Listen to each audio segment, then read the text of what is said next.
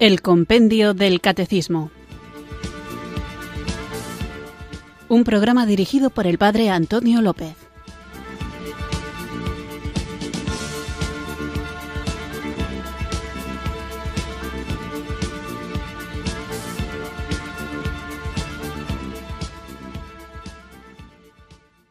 Muy buenas tardes, queridos oyentes de Radio María. Recibido un cariñoso saludo desde Irurzun, en Navarra, quienes sintonizáis una tarde más esta radio que cambia vidas, esta emisora de la Virgen, Radio María, para escuchar el programa El Compendio del Catecismo, nuestro espacio diario de formación católica en el que tratamos de conocer la fe que queremos vivir, compartir y defender. Seguimos en la tercera parte del Compendio del Catecismo con la segunda sección dedicada a los diez mandamientos y estamos hablando de ellos en general, de la idea de los mandamientos que en sentido estricto, como veíamos en el programa anterior, no son mandamientos, en tanto que decálogo significa diez palabras. Aunque pueda parecer una sutileza del lenguaje, no es lo mismo hablar de mandamientos que de palabras, porque aunque ciertamente son cosas que hemos de cumplir, hemos de obedecer,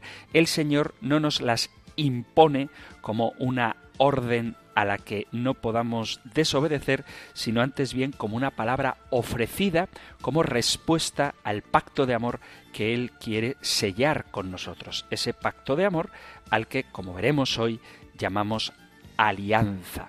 Por lo tanto, después de haber visto lo que significa la palabra decálogo, esas diez palabras que el Señor nos dice y que se presentan en dos tablas, tres mandamientos o tres palabras en la primera tabla referidas al amor a Dios y las otras siete en la segunda tabla referidas al amor al prójimo, vamos a continuar con una idea preciosa, muy bonita, una palabra que usamos habitualmente cuando hablamos de nuestra religión cristiana, incluso de la religión judía, pero quizá no le damos ese sentido esponsal que solemos darle a esa misma palabra cuando la utilizamos en otros contextos. Y es una pena que cuando hablamos de la antigua alianza o de la nueva alianza pensemos únicamente en conceptos teológicos, mientras que cuando hablamos de llevar una alianza o de hacer alianzas entre pueblos, lo interpretemos como una relación más personal, cuando en realidad el sentido de la palabra es el mismo, tanto en un contexto como el otro, solo que cuando nos referimos a Dios deberíamos emocionarnos al contemplar cuánto amor nos ha tenido el Padre, que nos ha dado a su Hijo, quien a su vez ha soplado sobre nosotros el Espíritu Santo como cumplimiento de una promesa, como sello de una alianza, es decir, de un pacto de amor infinito que Dios ha querido hacer con nosotros. De esto vamos a reflexionar hoy, pero para que lo que vamos a escuchar nos toque no solamente el intelecto, sino también y sobre todo el corazón y que luego eso se traduzca en nuestro modo de vivir, vamos a comenzar invocando juntos a la tercera persona de la Santísima Trinidad, al don de Dios, al Espíritu Santo.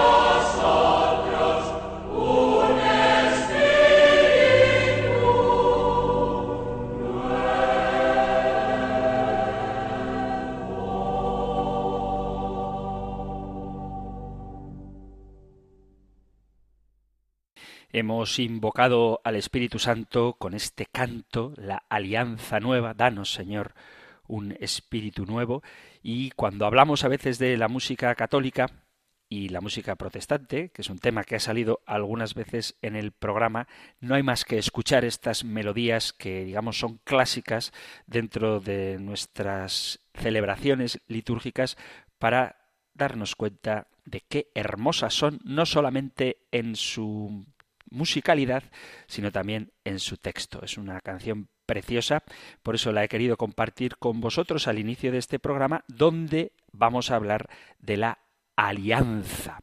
Así que continuamos con el compendio del catecismo y el tema que nos ocupa hoy lo encontráis en el catecismo mayor en los puntos 2058 a 2063 y resumido en el 2077. Nosotros escuchamos ahora la pregunta 437 del compendio del catecismo. Número 437. ¿Cuál es el vínculo del decálogo con la alianza? El decálogo se comprende a la luz de la alianza, en la que Dios se revela dando a conocer su voluntad. Al guardar los mandamientos, el pueblo expresa su pertenencia a Dios y responde con gratitud a su iniciativa de amor.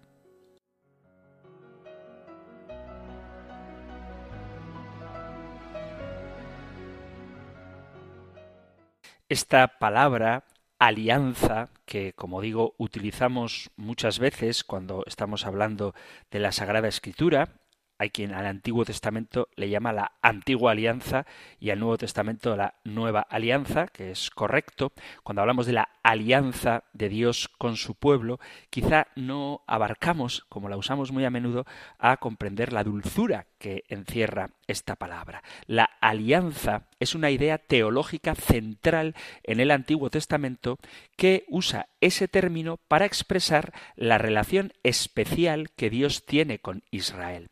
Es fundamental para la fe, la vida y el culto de Israel la convicción de que Dios, en un tiempo y lugar particular y libremente ha querido entrar en comunión con Israel y constituirlo como pueblo de Dios, imponiéndole obligaciones específicas. El símbolo dominante utilizado por Israel para describir esa relación especial es el de la alianza. Es una imagen que le viene de su ambiente cultural y social.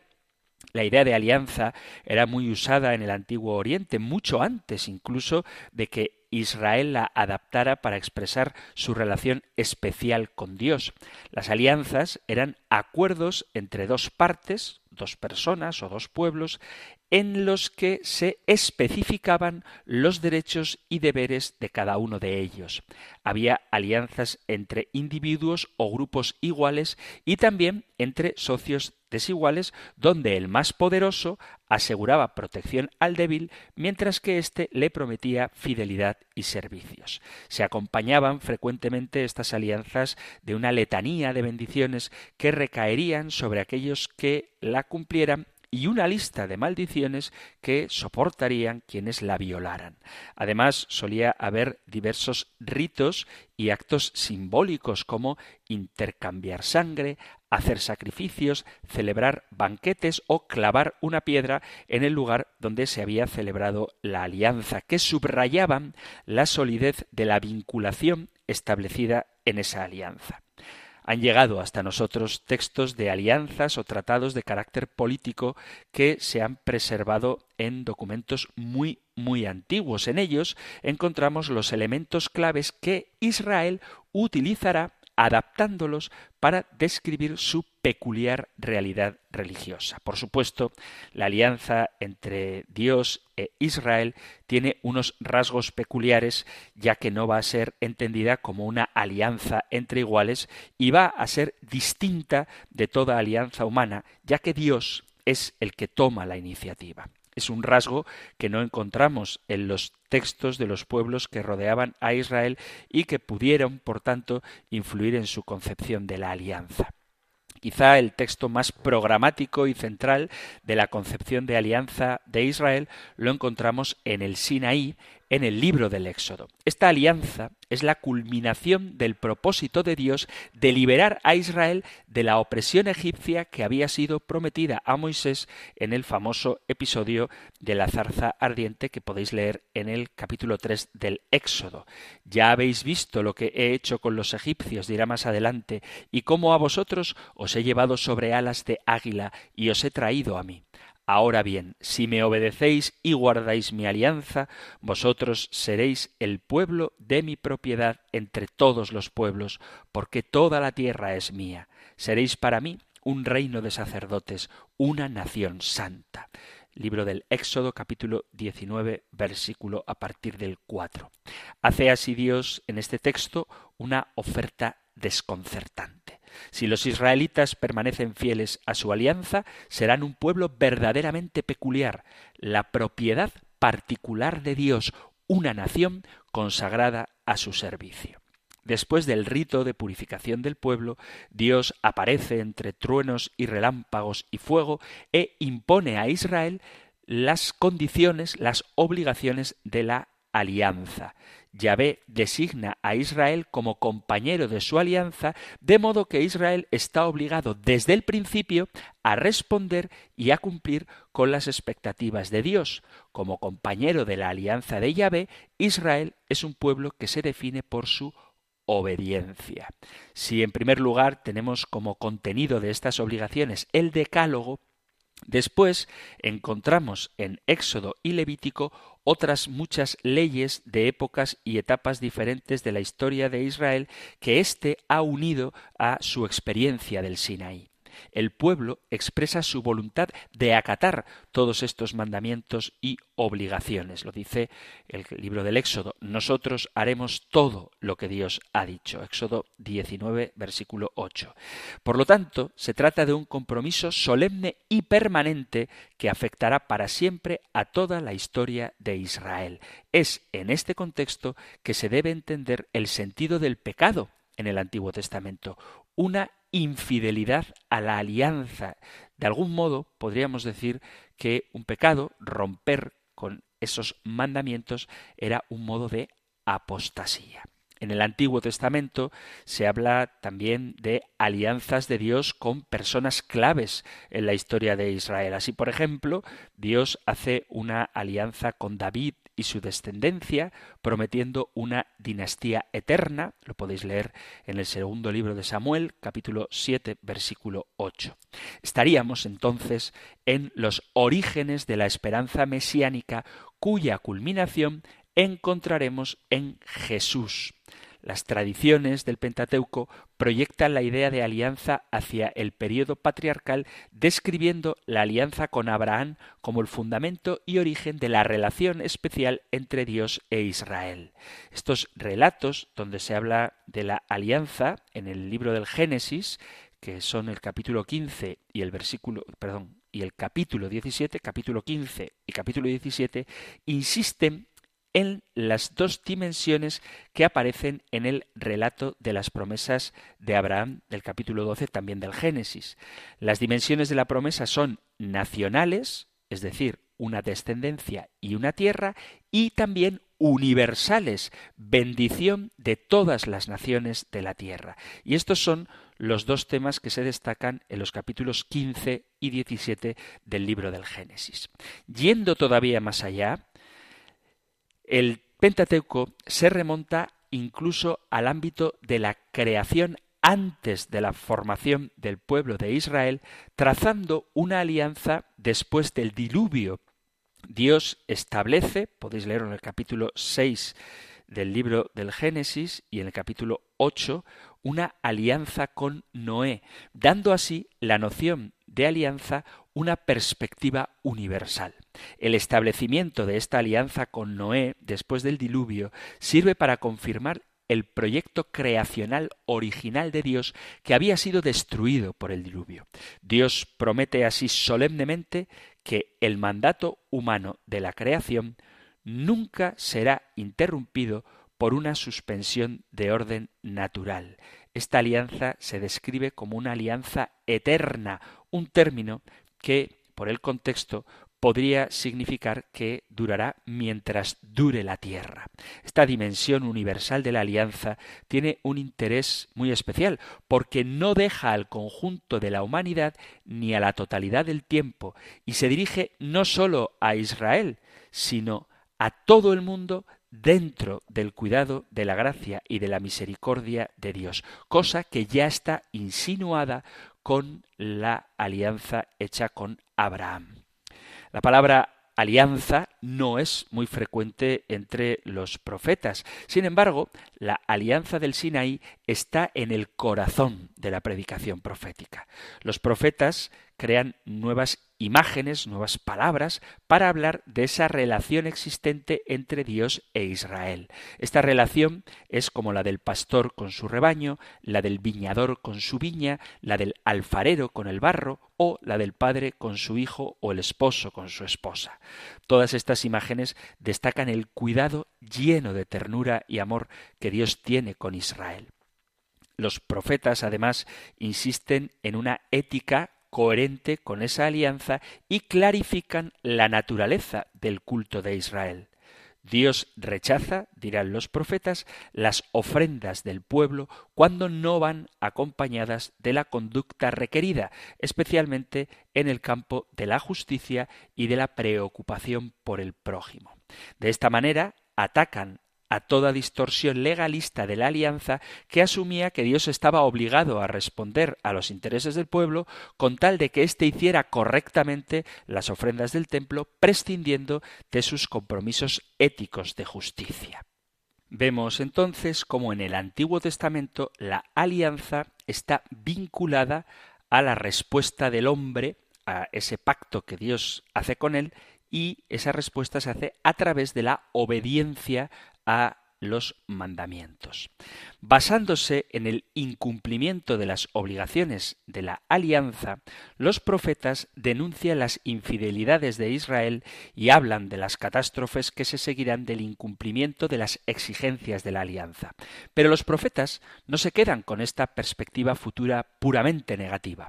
Más allá de estos anuncios catastróficos, vislumbran que el plan de la alianza de Dios permanece y tendrá una perspectiva futura positiva en el que será una nueva alianza. Así el profeta Jeremías describe una nueva alianza futura que estará escrita en el corazón y no en tablas de piedra como lo fue la alianza del Sinaí.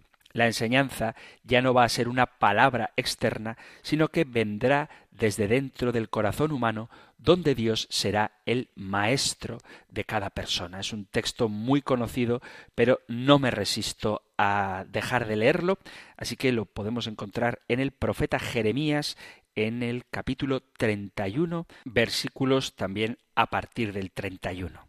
Jeremías 31, 31, hay que sabérselo casi de memoria y lo hemos escuchado en la canción con la que invocábamos al Espíritu Santo. Dice, He aquí que días vienen, oráculo de Yahvé, en que yo pactaré con la casa de Israel y con la casa de Judá una nueva alianza, no como la alianza que pacté con sus padres cuando les tomé de la mano para sacarles de Egipto, que ellos rompieron mi alianza y yo hice escarmiento en ellos, oráculo de Yahvé, sino que esta será la alianza que yo pacte con la casa de Israel después de aquellos días, oráculo de Yahvé.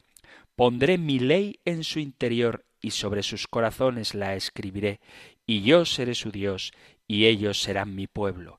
Ya no tendrán que adoctrinar más el uno a su prójimo y el otro a su hermano, diciendo Conoced a Yahvé, pues todos ellos me conocerán, del más chico al más grande, oráculo de Yahvé, cuando perdone su culpa y de su pecado no vuelva a acordarme. Se destaca en esta nueva alianza la relación personal con Dios interiorizada en el corazón de cada uno de los creyentes. Tengamos cuidado, sin embargo, con este texto de Jeremías.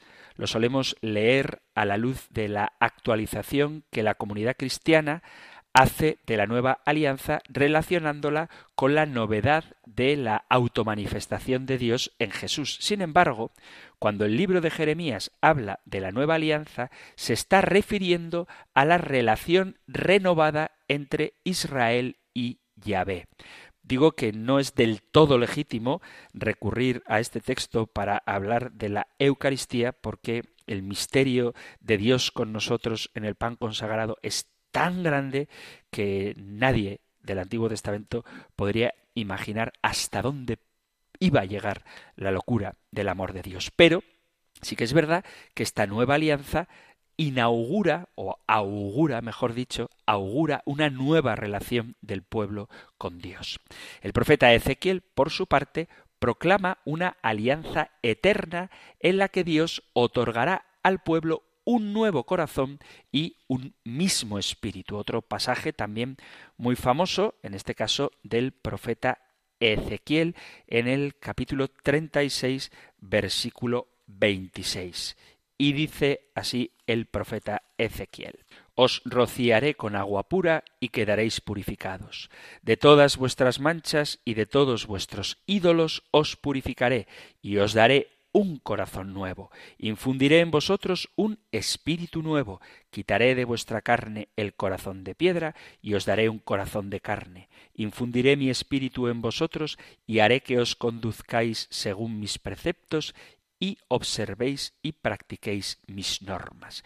Esto permitirá llevar a cabo una vida de acuerdo con los mandatos de Dios. Será una alianza eterna de paz, dice el mismo profeta Ezequiel en el capítulo 37, versículo 26.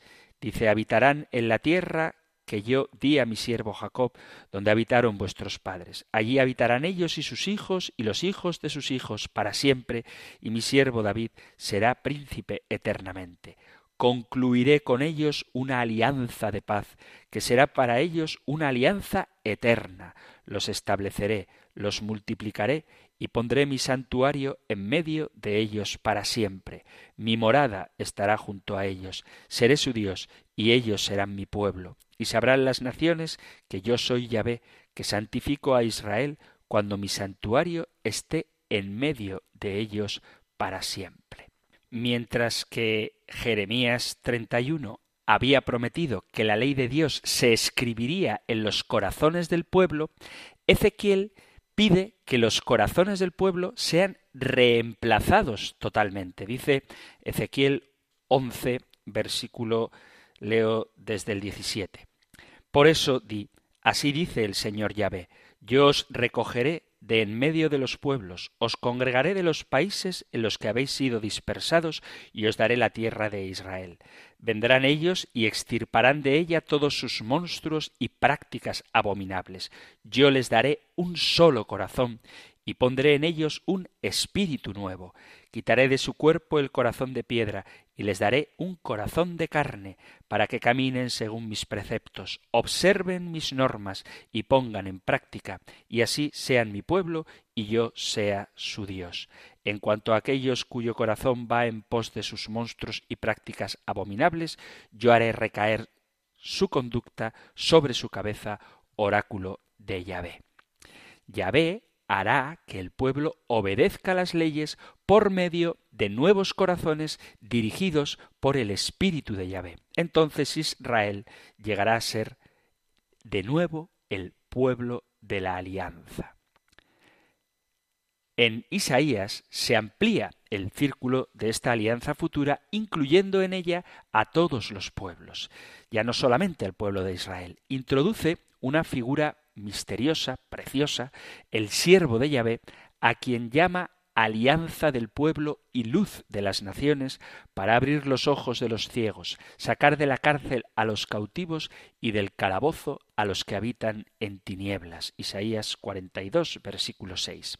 La predicación profética de la alianza, como ocurría en las tradiciones históricas de Israel, acordaos de Noé, culmina en una perspectiva universal que encontrará ecos en la predicación del Nuevo Testamento sobre la alianza. Sin embargo, como ya ocurría en los textos de Jeremías y Ezequiel, la dimensión universal de este texto del siervo de Yahvé está matizada e interpretada de manera diferente en la lectura que hacemos los cristianos de este texto. La frase luz de las naciones de Isaías 42 la encontramos en el capítulo 2 de San Lucas, que es la expresión que utiliza el anciano Simeón refiriéndose a Jesús. Por eso no parece que el texto de Isaías tenga el mismo significado. Más bien, la expectación confiada es que las naciones en general vendrán a ver la obra que Yahvé ha llevado a cabo en favor de su propio pueblo y darse cuenta por ello del contraste entre sus dioses ineficaces y la capacidad de Yahvé.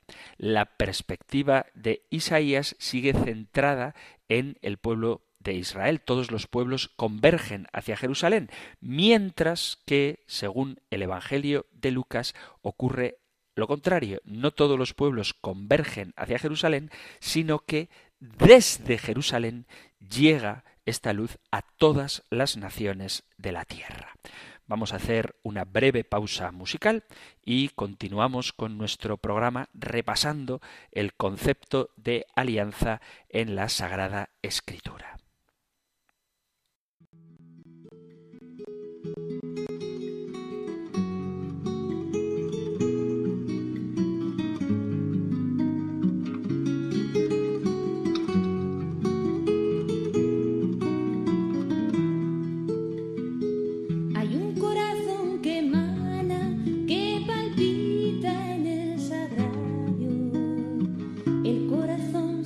Hay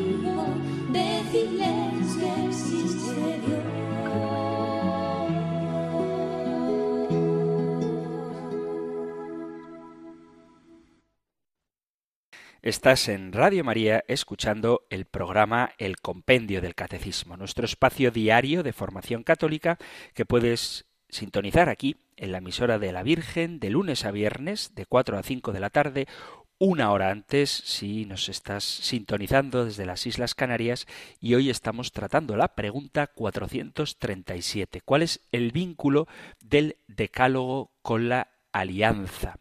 Dice la respuesta que el decálogo se comprende a la luz de la alianza en la que Dios se revela dando a conocer su voluntad. Al guardar los mandamientos, el pueblo expresa su pertenencia a Dios y responde con gratitud a su iniciativa de amor. Estábamos viendo el sentido que tiene la alianza en el Antiguo Testamento. Hemos hablado de la alianza antes que con Moisés, con Abraham. También hemos mencionado la alianza con Noé y cómo esa alianza nueva que ya augura el profeta Jeremías y de la que habla también el profeta Ezequiel supone una auténtica transformación interior. Cuando hablamos de la alianza, tenemos que fijarnos en lo que dice también el Nuevo Testamento. Las cartas de San Pablo se escribieron antes que los propios evangelios. Por eso son el testimonio más antiguo que tenemos sobre la reflexión cristiana a propósito de la alianza. Pablo habla del amor de Dios por Israel en un pasaje que conecta explícitamente las alianzas de Israel con la venida de Jesús. Dice San Pablo, ellos son israelitas y a ellos pertenece el don de la filiación adoptiva, la gloria, las alianzas, el don de la ley, el culto y las promesas. Suyos son los patriarcas y de ellos procede el Cristo según la carne. Carta a los Romanos capítulo 9 versículos 4 y 5. Para San Pablo, la relación entre la ley, las alianzas de este texto de los Romanos y el cumplimiento de las promesas de Dios en Cristo es algo que no anula la validez de las alianzas de Israel. Lo podemos ver en el propio San Pablo cuando escribe a los Gálatas en el capítulo 3 y les dice lo siguiente. Hermanos, voy a explicarme al modo humano. Aun entre los hombres nadie anula ni añade codicilo alguno a un testamento hecho en regla.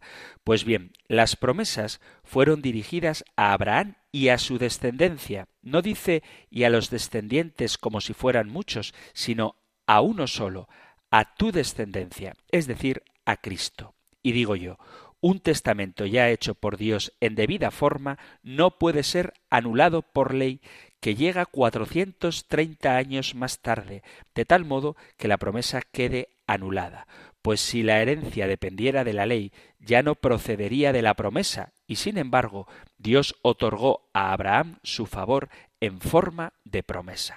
Cita de la carta a los Gálatas, capítulo 3, versículos del 15 al 17. Por lo tanto, la nueva alianza no anula las antiguas. Esas alianzas permanecen como testimonio de la fidelidad de Dios a su pueblo escogido a lo largo de los siglos. Si la venida de Jesús desemboca en una nueva alianza, eso no quiere decir que haya fallado la promesa de Dios, sino que Dios lleva al pueblo elegido a una nueva relación en la que la ley es reemplazada por la fe que proviene de la justicia divina, que en Pablo es siempre su misericordia.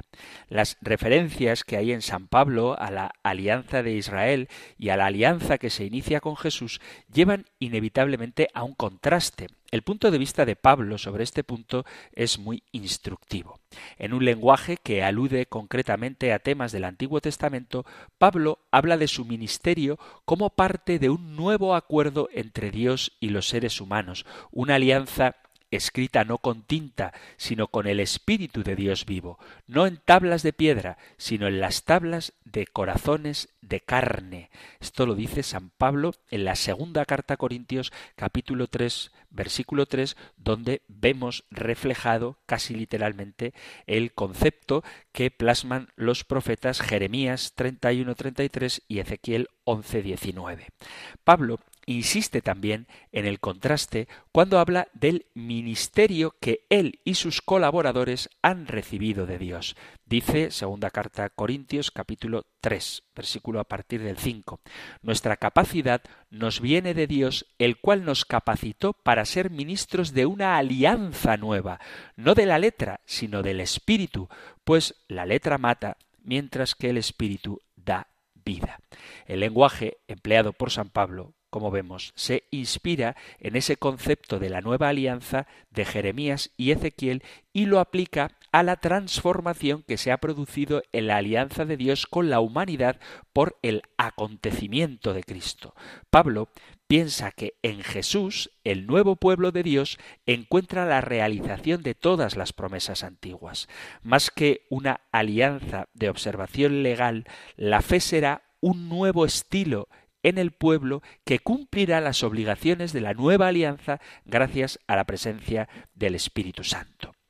San Pablo emplea además otra imagen para reforzar este contraste entre las alianzas por medio de una alegoría sobre la libertad cristiana.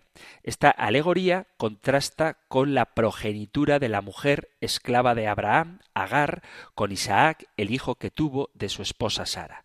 Dice, Gálatas 4, versículo a partir del 21. Decidme vosotros, los que queréis estar sometidos a la ley, ¿no oís la ley? Pues dice la Escritura que Abraham tuvo dos hijos, uno de la esclava, otro de la libre. Pero el de la esclava nació según la naturaleza, el de la libre en virtud de la promesa. Hay en ello una alegoría. Estas mujeres representan dos alianzas. La primera, la del monte Sinaí, madre de los esclavos, es Agar, pues el monte Sinaí está en Arabia y corresponde a la Jerusalén actual que es esclava, y lo mismo sus hijos. Pero la Jerusalén de arriba es libre, esa es nuestra madre. Pues dice la Escritura, regocíjate estéril, la que no das hijos, rompe en gritos de júbilo, la que no conoces los dolores de parto, que más son los hijos de la abandonada que los de la casada. Y vosotros, hermanos, a la manera de Isaac, sois hijos de la promesa. Pero así como entonces el nacido según la naturaleza perseguía al nacido según el Espíritu, así también ahora. Pero ¿qué dice la Escritura? Despide a la esclava y a su hijo, pues no ha de heredar el hijo de la esclava juntamente con el hijo de la libre. Así que, hermanos, no somos hijos de la esclava, sino de la libre. Esta peculiaridad depende, ante todo, de la condición sociocultural de las madres. Una de ellas es nombrada expresamente como mujer libre, Sara, y la otra Agar como esclava. Los dos hijos tienen distintos destinos, uno la libertad y otro la esclavitud. Ser hijo de la mujer libre es superior a ser hijo de una esclava Metámonos en la mentalidad del siglo I. Así pues, Pablo insiste en que los cristianos han nacido de la libertad y no de la esclavitud, y están así en una condición que les permite vivir de acuerdo a las obligaciones de la nueva alianza sin estar atados a las observancias legales de la alianza del Sinaí. Una alianza, esta última, que es la alianza de la esclavitud, subordinada y posterior a las promesas de Abraham. Los que se oponen a Pablo en la carta a los Gálatas pertenecen a esa alianza inferior y de una línea menos legítima y la presente Jerusalén terrestre, que está bajo ocupación extranjera y por eso Pablo dice que está bajo esclavitud. Entonces, aunque la alianza es la misma, el modo de vivirla es diferente. Unos en la antigua alianza la viven como esclavos, otros, los de la nueva alianza, la vivimos como hijos, ambos cumpliendo, pero unos con actitud sumisa de esclavos y otros con actitud libre de hijos. Según los relatos del Nuevo Testamento, tanto de los Evangelios sinópticos como San Juan y el propio Pablo, se transmite el recuerdo de que Jesús celebró una cena con sus discípulos la víspera de su muerte. Y en esta cena pronunció unas palabras significativas sobre la copa de la bendición. Estas tradiciones sobre la copa contienen dos puntos de vista un poquito diferentes. Marcos y Mateo tienen una forma de tradición, mientras que Pablo y Lucas preservan otra. Marcos, en el capítulo 14, cita las siguientes palabras de Jesús en la última cena. Esta es mi sangre de la alianza que es derramada por muchos. Mateo contiene palabras similares, pero añade para el perdón de los pecados, sin duda para destacar que la muerte de Jesús fue un sacrificio redentor que buscaba la reconciliación. Dos cosas sobre estos evangelios son importantes. Ambos pasajes omiten la palabra nueva cuando se refieren a esa alianza y ambos conectan la alianza con el derramamiento de sangre. El tono de esos pasajes está en relación con imágenes y prácticas del Antiguo Testamento. Así como las alianzas se sellaban con sangre en recuerdo de las importantes obligaciones que contenían en ellas, así también esta alianza evocada en las palabras de Jesús es ratificada por su sangre.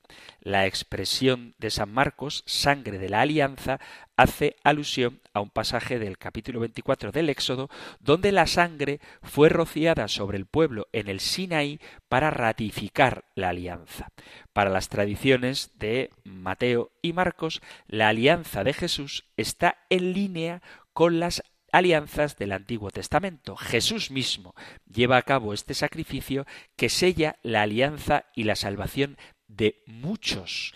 Una expresión hebrea, este muchos, que hace referencia a todos. Esto os lo digo porque hubo una cierta polémica hace unos cuantos años cuando la fórmula de la consagración se cambió en la traducción castellana. Y esto tiene que ver porque en griego poloi la palabra griega que se traduce como muchos, se usa en sentido exclusivo para diferenciar a muchos de todos, pero en el Antiguo Testamento tiene un sentido inclusivo, debido a que en hebreo no hay una palabra plural para todos.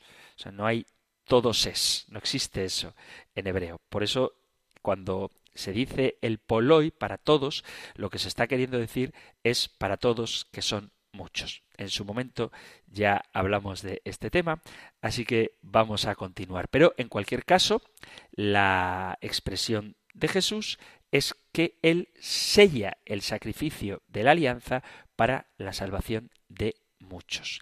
En el relato de la institución de la Eucaristía de San Pablo se tiene una tradición algo más matizada de las palabras de Jesús en la última cena. Dice San Pablo y también San Lucas, Pablo en el capítulo 11 de la primera carta a Corintios y Lucas en el capítulo 22, dice, Este cáliz es la nueva alianza en mi sangre, haced esto cada vez que lo bebáis en memoria mía. Con esta directa alusión a la nueva alianza prometida por Jeremías, San Pablo destaca el contraste radical entre esta nueva alianza caracterizada por el cumplimiento de las promesas, el espíritu, el corazón y la libertad, y las antiguas alianzas que se caracterizaban por la ley, la carne, la piedra y la esclavitud. San Pablo añade también una fórmula litúrgica que destaca la importancia del recuerdo permanente de esta acción de Jesús. Por eso, dice San Pablo, cada vez que coméis de este pan y bebéis de este cáliz, proclamáis la muerte del Señor hasta que vuelva. Pablo es plenamente consciente del significado escatológico del entorno en que se celebra la última cena. Es algo que los corintos lo están viviendo en su vida cotidiana. Es la base para la espera confiada de la parusía, el retorno de Cristo, que será además la plenitud última de la nueva alianza. Pero además, el contexto en el que aparece este memorial de la última cena en Pablo nos indica también el sentido profundo de las exigencias éticas que surgen de la nueva alianza en este tiempo de espera. Se requiere destacar así el significado de que esta comida fraterna era el marco de la celebración eucarística, comunión al don total que Jesús ha hecho de sí mismo a su Padre y a los hombres, que manifiesta también la solidaridad y el compartir los recursos entre los miembros de la comunidad. Hacer en ese momento una ostentación de riquezas o de discriminación es totalmente contrario al gesto de Jesús que fundamenta la nueva alianza. Por lo tanto, esta nueva alianza conlleva también un modo concreto de vivir, una obediencia a los mandatos de Dios. El texto donde sin duda se habla más de alianza es la carta a los hebreos, que marca la transformación de esa alianza. Ojo, no la abolición, sino la transformación. Mientras que Pablo se refiere al contraste que había entre la alianza del Antiguo Testamento y la Nueva Alianza, la carta a los Hebreos lleva claramente ese contraste hasta las últimas consecuencias porque subraya que la Nueva Alianza es infinitamente superior a la antigua. Hay muchos aspectos de esta superioridad. Así, por ejemplo, el capítulo 7 de la carta a los Hebreos describe la figura de Melquisedec como antecedente de Jesucristo. Con Melquisedec ocurre como con otras figuras que se esbozan en el Antiguo Testamento, cuyos relatos contienen elementos misteriosos que atrajeron gran interés en generaciones posteriores. Por ejemplo, Enoc desapareció porque Dios se lo llevó, dice el Génesis capítulo 5, versículo 24. Elías, que ascendió en un carro de fuego subiendo al cielo en la tempestad, lo podéis leer en el segundo libro de Reyes capítulo 2, no es sólo la curiosidad la que crea estas figuras, sino que los datos que tenemos de ellos proporcionan espacios en los que se desarrollan tradiciones sobre las figuras que apoyan teologías o instituciones. Y Melquisedec es una de estas figuras. Para el autor de la carta a los hebreos, la semejanza entre Melquisedec y Jesús son muy abundantes. Pero lo que quiere destacar sobre todo es que el sacerdocio de Melquisedec al igual que el de Jesús, no tiene fin. Y esto tiene consecuencias en los diferentes sacrificios, tanto del sacerdocio levítico como del sacerdocio de Cristo, caracterizado el primero, el levítico, por la necesidad de la repetición y el segundo, el de Cristo, porque es un único sacrificio el sacerdocio del Antiguo Testamento no podía además perdurar, pues la muerte del sacerdote terminaba con su tarea, mientras que el sacerdocio de Cristo no pasa, ya que, como dice está siempre vivo para interceder por nosotros. Pero no es sólo el sacerdocio, sino el culto lo que diferencia a la primera alianza de la nueva alianza. El culto de la primera alianza es sólo una imagen y sombra del culto de la nueva alianza, lo dice Hebreos 8:5. Por eso es ineficaz el de la antigua alianza, ya que no perfecciona a los que lo ofrecen, mientras que Cristo ha ofrecido un solo sacrificio como sumo sacerdote que nos purifica y no necesita repetirse. Cristo se ofreció una sola vez para tomar sobre sí los pecados de la multitud. Capítulo 9, versículo 28. No hay ya, después de este sacrificio, la necesidad de repetición que estaba presente en los sacrificios de la antigua alianza. Hay que recordar que cuando nosotros celebramos la misa no repetimos, como a veces dicen algunos protestantes, el sacrificio de Cristo, sino que actualizamos el único sacrificio de Cristo. Por eso una de las afirmaciones más sorprendentes de la carta a los hebreos es destacar el carácter de una vez y para siempre del sacrificio de Jesús en contraste con la necesidad de los sacrificios repetidos del sacerdocio levítico. Y esto apunta al carácter débil y provisional del sacerdocio levítico y la suficiencia y finalidad de la muerte sacrificial de Cristo en la cruz.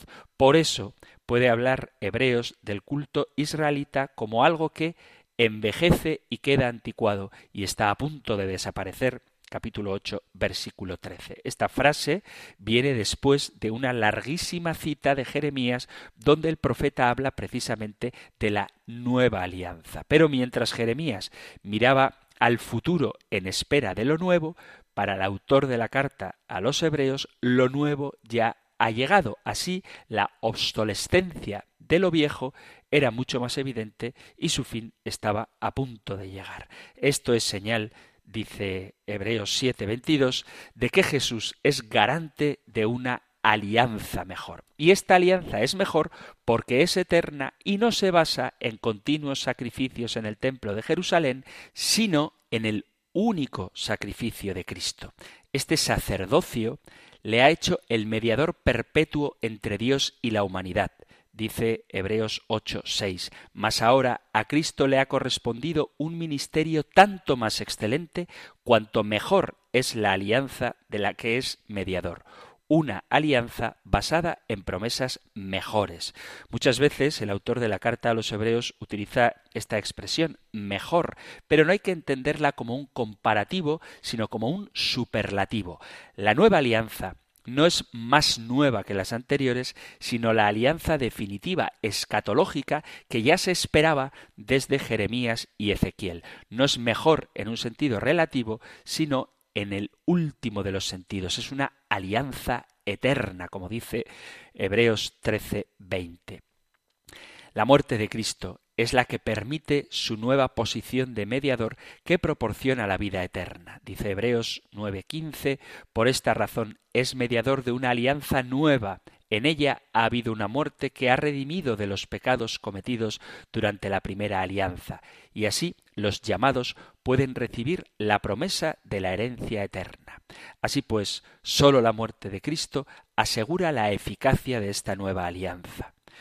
Toda esta reflexión sobre la nueva alianza y su superioridad sobre la antigua se basa fundamentalmente en la profunda cristología de la carta a los hebreos, donde Cristo es el nuevo y eterno sacerdote. Desde esta perspectiva, cuando Dios habló a los antiguos israelitas e hizo con ellos una alianza, todo eso fue un pálido reflejo de la gloria que iba a venir con Jesús.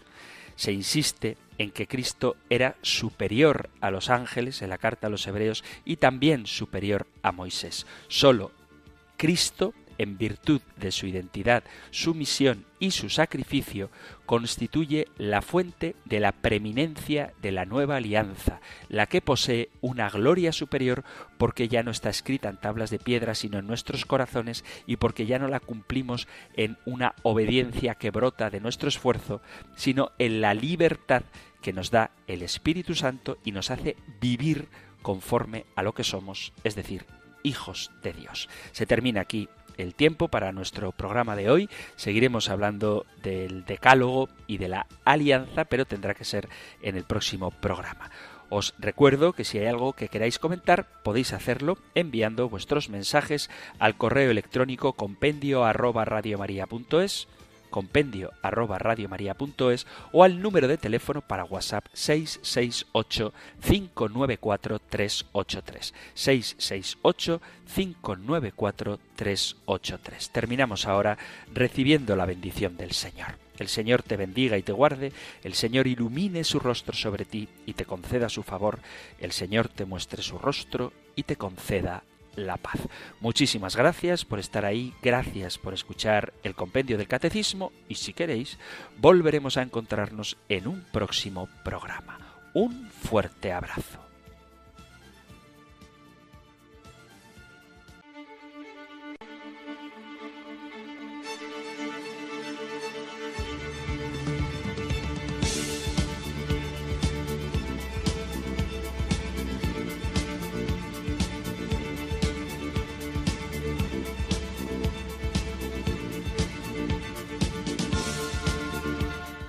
El Compendio del Catecismo.